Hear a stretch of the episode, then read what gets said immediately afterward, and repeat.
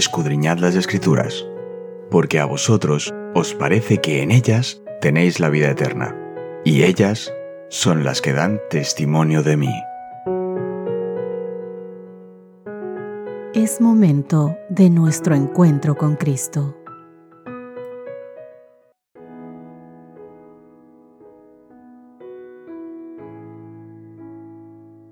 Hola, hola, ¿qué tal queridos amigos? Bienvenidos sean todos ustedes un día más a nuestro encuentro diario del estudio de la Biblia. Hoy es el lunes 31 de julio. Terminamos este mes tan caluroso aquí en España. El título que nos reúne hoy para nuestro estudio es El misterio del Evangelio por largo tiempo escondido. Y para esto, mi querido amigo, vamos a abrir nuestra Biblia en Efesios capítulo 3, los versos del 1 al 6. Pero antes, vamos a repasar nuestro texto base de esta semana. Efesios capítulo 3, verso 20 y 21. La palabra del Señor dice, a aquel que es poderoso para hacer infinitamente más que todo cuanto pedimos o entendemos, por el poder que actúa en nosotros, a Él sea la gloria en la Iglesia y en Cristo Jesús, en todas las generaciones y por los siglos de los siglos. Amén. Efesios capítulo 3 versos 1 al 6. Por esta causa yo, Pablo, prisionero de Cristo Jesús por vosotros los gentiles, si es que habéis oído de la administración de la gracia de Dios que me fue dada para con vosotros, que por revelación me fue declarado el misterio, como antes lo he escrito brevemente, leyendo lo cual podéis entender cuál sea mi conocimiento en el misterio de Cristo. Misterio que en otras generaciones no se dio a conocer a los hijos de los hombres, pero ahora es revelado a sus santos apóstoles y profetas por el Espíritu, que los gentiles son coherederos y miembros del mismo cuerpo y copartícipes de la promesa en Cristo Jesús, por medio del Evangelio. Vamos a tener en cuenta ciertas cosas en esta lectura. En primer lugar, leemos que Pablo escribe esta carta o parte de esta carta específicamente a los creyentes gentiles de los hogares e iglesias de Éfeso. En el verso 1 lo podemos mirar. En segundo lugar, en los versos 2, 7 y 8, Pablo dice ser el destinatario de algo que denomina la administración de la gracia de Dios, que se le concedió para beneficio de ustedes, dice, es decir, para el beneficio de los creyentes gentiles en el verso 2. Esta administración o este ministerio de gracia es la forma en que Pablo describe la comisión que recibió de predicar el Evangelio, es decir, la gracia de Dios a todos los gentiles. Efesios capítulo 3 versos 7 y 8, del cual yo fui hecho ministro por el don de la gracia de Dios que me ha sido dado, según la operación de su poder. A mí, que soy menos que el más pequeño de todos los santos, me fue dada esta gracia de anunciar entre los gentiles el Evangelio de las inescrutables riquezas de Cristo. En tercer lugar, queridos amigos, Pablo afirma que se le ha revelado un misterio, un tema sobre el que ya ha escrito en la carta. Veamos Efesios capítulo 1 versos 9 al 10 y algunos otros más. Efesios capítulo 1 versos 9 al 10, dándonos a conocer el ministerio de su voluntad, según su beneplácito, el cual se había propuesto en sí mismo, de reunir todas las cosas en Cristo, en la dispensación del cumplimiento de los tiempos, así las que están en los cielos como las que están en la tierra. Capítulo 2 versos 11 al 22. Por tanto, acordaos de que en otro tiempo vosotros, los gentiles en cuanto a la carne, erais llamados incircuncisión, por la llamada circuncisión, hecha por la mano en la carne en aquel tiempo estabais sin Cristo, alejados de la ciudadanía de Israel y ajenos a los pactos de la promesa, sin esperanza y sin Dios en el mundo.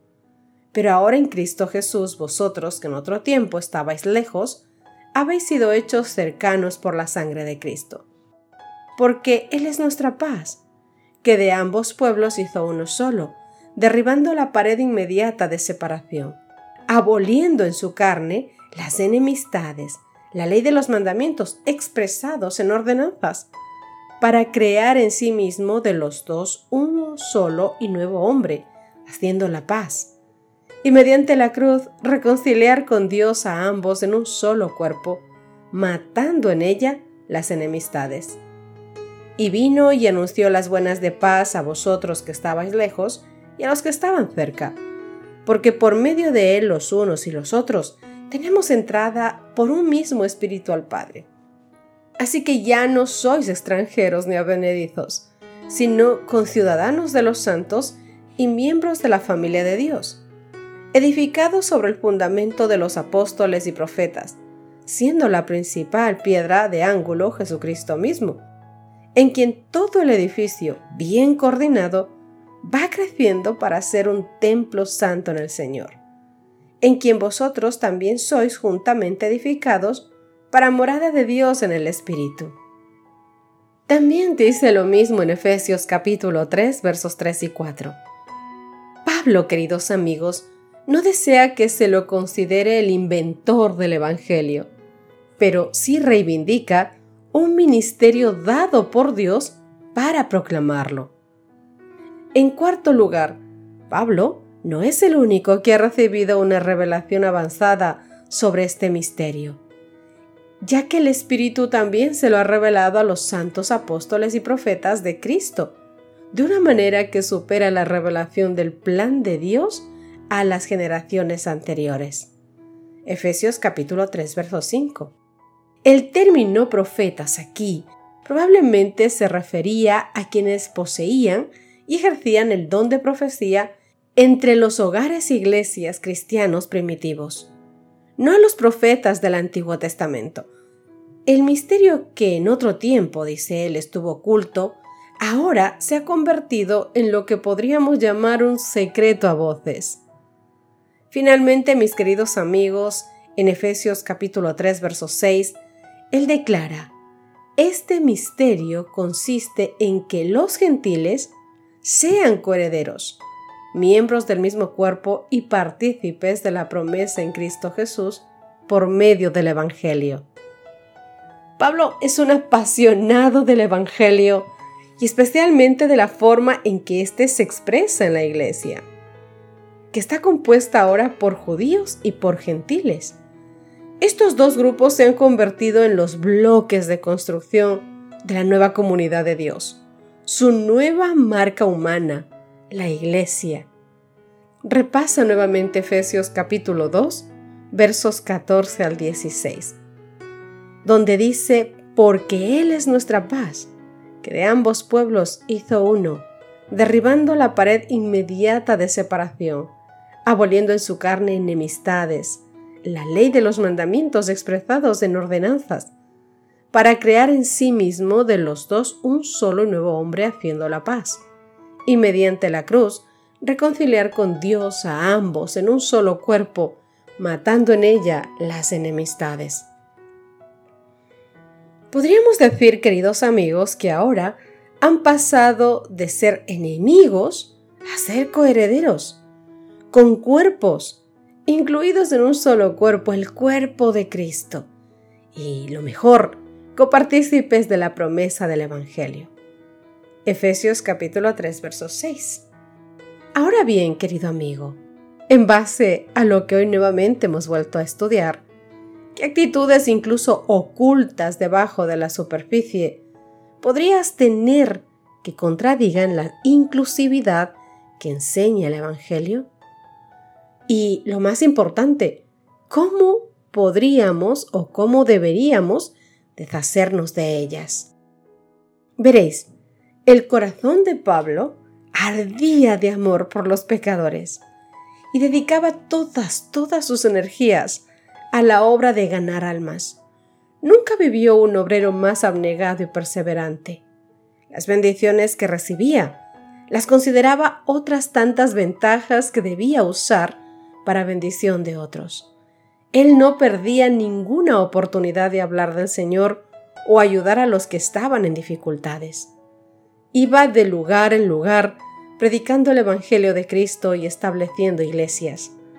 Donde quiera podía encontrar oyentes, él procuraba contrarrestar el mal y tornar los hombres y mujeres a las sendas de la justicia. El Señor, mis queridos amigos, no quiere que nosotros como su pueblo seamos exclusivistas. Los mensajeros delegados de Cristo hemos de proclamar el Evangelio de su gracia a todas las naciones, a todas las lenguas y todos los pueblos. Debemos dar a conocer el hecho de que el gran abogado está dando audiencia a todo el mundo. La iglesia judía fue llamada como representante de Dios ante un mundo apóstata. Y a fin de cumplir esta misión, el pueblo judío debía mantener su propia existencia como nación distinta de todos los pueblos idólatras de la tierra. Habían de mantenerse en el mundo conservando su carácter peculiar y santo. Habían de mantener su propia espiritualidad, realizando lo que Adán y Eva dejaron de hacer, es decir, rendir obediencia a todos los mandamientos de Dios y en su carácter representar la misericordia, la bondad, la compasión y el amor de Dios. De este modo, queridos amigos, habían de estar por encima de todas las otras naciones en excelencia de carácter, para que por medio de un pueblo puro y obediente al Señor pudieran manifestarse sus ricas bendiciones. De esta manera se expresaría en todo el mundo los principios de las leyes que gobiernan su reino, con la misma seguridad con la que respondieron a la misericordia, a la luz de la gracia concedida, que ellos se convirtieran en la luz del mundo, lo mismo que se nos pide ahora. Solamente así estaríamos constantemente dirigiendo la atención a Dios como el gobernante supremo, sabio, intachable, y la alabanza de Dios llenaría toda la tierra. Mis queridos amigos, el Señor es nuestro Dios y tiene el mismo propósito con respecto a su pueblo creyente y leal hoy, en esta tierra, en este día. Queridos amigos, no hay nada en la vida de Cristo que sea un ejemplo de fanatismo de justicia propia. Su carácter era amable y bondadoso. En toda denominación religiosa y en casi toda la Iglesia se puede encontrar maniáticos que lo habrían censurado por sus liberales mercedes, que lo habrían criticado por comer con los publicanos y los pecadores. Queridos amigos, que nuestro Señor Jesucristo nos permita a cada uno de nosotros mirar a través de sus ojos, amar a través de su corazón, que Él ponga en nosotros su presencia, su carácter, sus miradas, sus palabras, su santo y divino amor, su santo espíritu, para que nosotros, al igual que Él, con su ejemplo, seamos buenos hijos suyos, cristianos, conforme a su voluntad, hombres y mujeres, que permitamos que el reflejo del Señor pase a través de nosotros, que no seamos exclusivistas, sino al contrario, que nos unamos y que unamos a todo el mundo en Cristo Jesús, a través de nuestro cristianismo práctico. ¿Qué te parece si terminamos con una oración nuestro estudio? Querido Papá Dios, en este momento nos dirigimos a ti, para que Padre amado, tú que conoces cada uno de nuestros corazones, quites de él todo aquello que pueda crear pared, enemistad, separación en tu pueblo.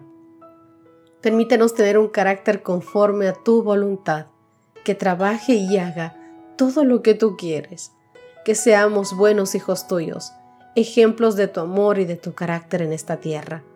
Cambia nuestro corazón, cambia nuestra vida, nuestra forma de pensar. Haz la tuya, Dios mío, para que nada lo hagamos por cuenta propia, sino que lo hagamos todo según lo que tú nos has mandado hacer. Quédate, oh Dios, con nosotros Perdona nuestros pecados y cambia nuestra vida, Señor. Todo esto te lo pedimos no porque tengamos mérito alguno, sino porque confiamos infinitamente en tu amor y en tus méritos. En el dulce nombre de Cristo Jesús te lo rogamos. Amén y amén. Que Dios te bendiga, mi querido amigo, nos encontramos mañana. Gracias por acompañarnos. Te recordamos que nos encontramos en redes sociales. Estamos en Facebook, Twitter e Instagram como Ministerio Evangelique. También puedes visitar nuestro sitio web www.evangelique.com www.radiomaría.com.